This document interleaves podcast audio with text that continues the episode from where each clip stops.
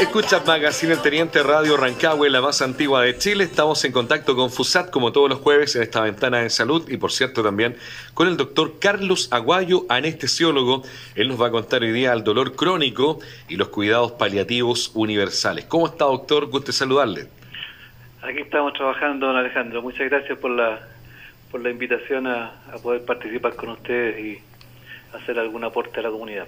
Sin duda, nosotros le agradecemos porque sabemos que está muy, muy ocupado, pero siempre muy gentil de poder conversar con todos los auditores y auditoras de la radio Rancagua en este espacio de Magazine El Teniente Codelco. ¿Qué se entiende, eh, doctor, por dolor crónico? ¿Por qué sentimos dolor? A ver, la mejor manera de, entender el, dolor crónico es comparándolo con el dolor agudo.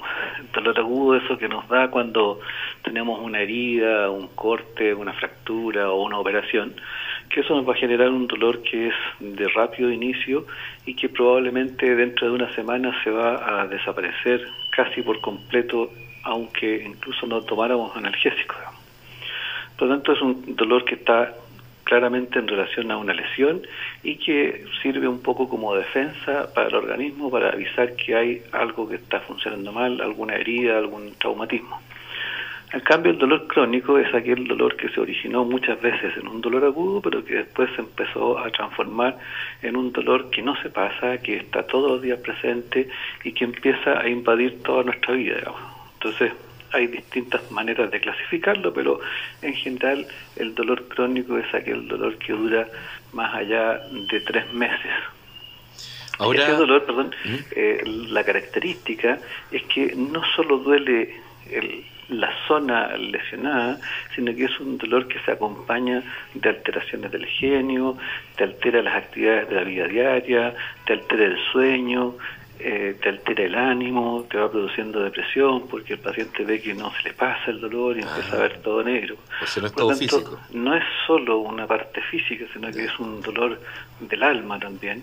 Y de ahí viene la necesidad entonces de que el enfoque y el tratamiento no solo sea en base a analgésicos, sino que a distintos eh, visiones, distintas disciplinas que van interviniendo en esto, que son apoyo de otras especialidades como traumatología, psiquiatría, psicólogo, fisiatra, kinesiólogo, terapeuta ocupacional, etcétera. Son muchas las personas que tienen que ir interviniendo de acuerdo a cada caso en particular.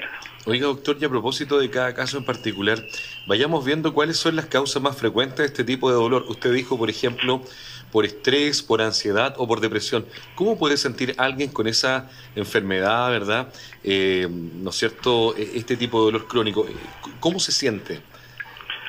Ah, lo que pasa es que no es que, el estrés, la ansiedad o la depresión produzcan dolor. Lo que pasa es que el dolor normalmente se origina en una causa eh, orgánica, llamamos nosotros una causa física, y estas condiciones que tú me nombrabas son eh, condiciones que potencian, que amplifican los dolores. ¿ya? Entonces, las causas más frecuentes de un dolor crónico en general son causas osteoarticulares, lesiones del el aparato esquelético, artrosis eh, a nivel de columna, hombro, eh, cadera, rodilla, que son las que van generando dolores eh, como el lumbago, por ejemplo, que es uno de los más frecuentes en Chile y en todo el mundo, que van a ser una de las principales causas de dolor crónico. Y eso entonces si se acompaña de un paciente que tiene un cuadro depresivo, de un problema de, estrés importante, probablemente eso va a potenciar ese dolor y va a ser más difícil el tratamiento solo con, con analgésico. Oiga, doctor, y a propósito de estas causas más frecuentes, usted nombró varias ahí, eh, ¿se le dice crónico porque no desaparece nunca o porque va y viene? ¿Por qué es crónico? En general hablamos de un dolor crónico, como te decía, cuando el dolor ya lleva, antes se hablaba de seis meses, ahora se ha bajado a tres meses, eh, y es entonces se determina crónico porque la duración que lleva. El tiempo que dure va a depender un poco de, la causa del paciente, del tratamiento que se haga, pero en general eh, una persona con un dolor crónico va a ser muy difícil eliminar ese dolor en un 100% y en ese caso el objetivo va a ser tratar de mejorar su calidad de vida. Que pueda realizar mejor sus actividades de la vida diaria, que pueda tener un dormir mejor, que mejore el ánimo, eh, su relación con el medio, con, con, su familia, con sus compañeros de trabajo. Todo eso va a ir mejorando la calidad de vida sin que necesariamente tengamos que pensar en que el dolor se tiene que eliminar en un 100%. Ya. ¿Ya? Oiga, doctor, ¿y puede alguien, por ejemplo, eh, no inventar, pero imaginar un dolor, pensar que le duele algo y termine doliéndole esa parte del cuerpo como psicosomático? Sí, eso también existe, pero son, son los menos, menos la, minoría, digamos. Eh, esos requieren un, un, enfoque y un tratamiento, por supuesto, distinto. Y uno, para poder llegar a esa, a esa conclusión, a ese diagnóstico, tiene que, por supuesto, descartar todas las causas que puedan haber eh, a través de los exámenes que sean necesarios, partiendo de un examen físico y exámenes de laboratorio, de imágenes, rayos, ecografía, resonancia, etcétera, porque muchas veces podemos eh, estar poniéndole ese ese apellido a un dolor que probablemente pueda ser eh, un dolor por una causa real que no nos queda claro a nosotros, digamos. Así que antes de quedarnos con ese diagnóstico tenemos que descartar una serie de otras causas. Exacto.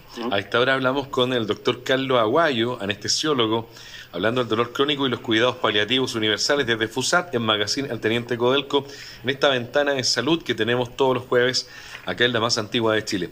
Doctor, em, ¿a qué o en qué consisten estos famosos cuidados paliativos que usted delante nos mencionó?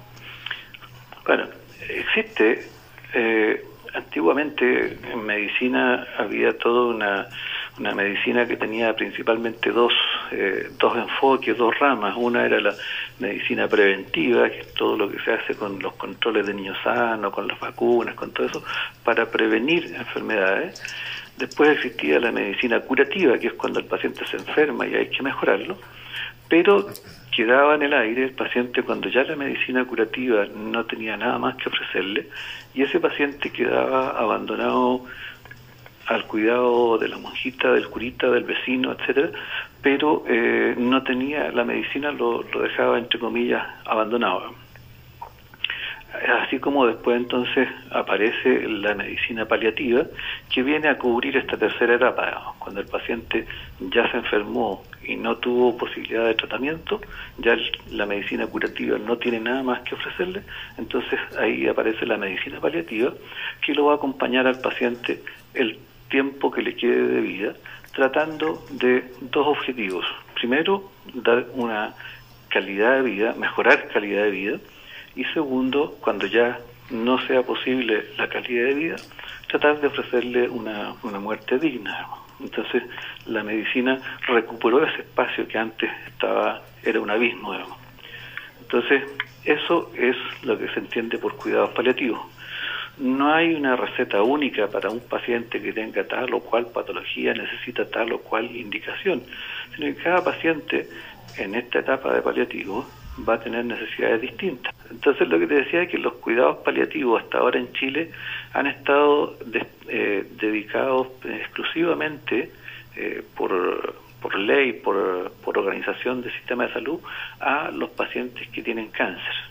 ¿Ya? Entonces los cuidados paliativos ahora están eh, garantizados para los pacientes que tienen cáncer avanzado, que ya quedaron eh, fuera del tratamiento oncológico curativo, tienen derecho a lo que son los cuidados paliativos con un GES que les da una canasta de atenciones que van a cubrir en forma bastante eh, aceptable su, su calidad de vida pero existe una serie de otras patologías que también tenemos pacientes que van a estar en las mismas condiciones que necesitan cuidados paliativos, como por ejemplo pacientes con enfermedades pulmonares crónicas que están postrados en su casa, dependientes de oxígeno y que requieren atención médica, psicológica, kinesiológica, etcétera, y eso está dentro de cuidados paliativos y no lo están teniendo.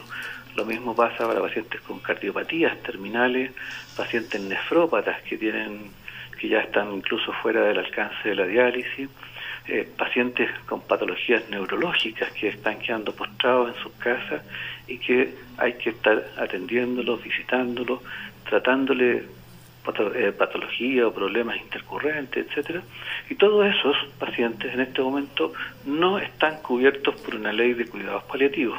Entonces, cuando hablamos de cuidados paliativos universales, estamos hablando de que tenemos que ampliar esto que, funciona muy bien en Chile, que es un ejemplo a nivel latinoamericano, eh, ampliarlo a los cuidados paliativos de estas otras patologías, de estos otros pacientes que están sufriendo y que no tienen una red de apoyo como la de los pacientes oncológicos. Sin duda. Ahora la gente le pregunta, eh, ¿cuán negativo es esta automedicación que todos hacemos muchas veces cuando sentimos dolor de cabeza, de espalda, de rodilla, en fin? Eh, con un ibuprofeno, un paracetamol, un diclofenaco. Eh, ¿Cuándo ya eso puede ser incluso peligroso, doctor? En general, cuando es automedicación ya es peligroso en sí. ¿ya? Eh, el dolor crónico, en general, no responde bien a los antiinflamatorios y los antiinflamatorios están eh, hechos para ser usados por periodos cortos porque tienen efectos secundarios y tienen algunos eh, problemas secundarios como daño eh, gastrointestinal, daño renal, problemas hematológicos, etcétera. Por lo tanto, en un paciente con dolor crónico el antiinflamatorio no funciona, no es un buen elemento para aliviar el dolor y sí tiene riesgos de efectos secundarios. Por lo tanto, en un dolor crónico el tratamiento es con algunos medicamentos que son distintos y que probablemente el paciente que se automedica no los conoce y se expone a riesgo de, de estos efectos secundarios que pueden ser bastante complejos, como por ejemplo un paciente que abuse de antiinflamatorios, el día de mañana puede terminar conectado a una máquina de diálisis tres veces a la semana, solo por estar usando antiinflamatorios por uso, por uso prolongado. Se echa a perder los riñones. Claro complicado entonces. Claro. Doctor, le queremos agradecer la gentileza del contacto esta tarde acá con Radio Rancagua. Muchas gracias a ustedes. Pues, Que esté muy bien. Hasta luego. Hasta luego. 12 con 31 minutos, ahí hablando del dolor crónico, ya lo sabe, importante tema, por cierto, en Radio Rancagua.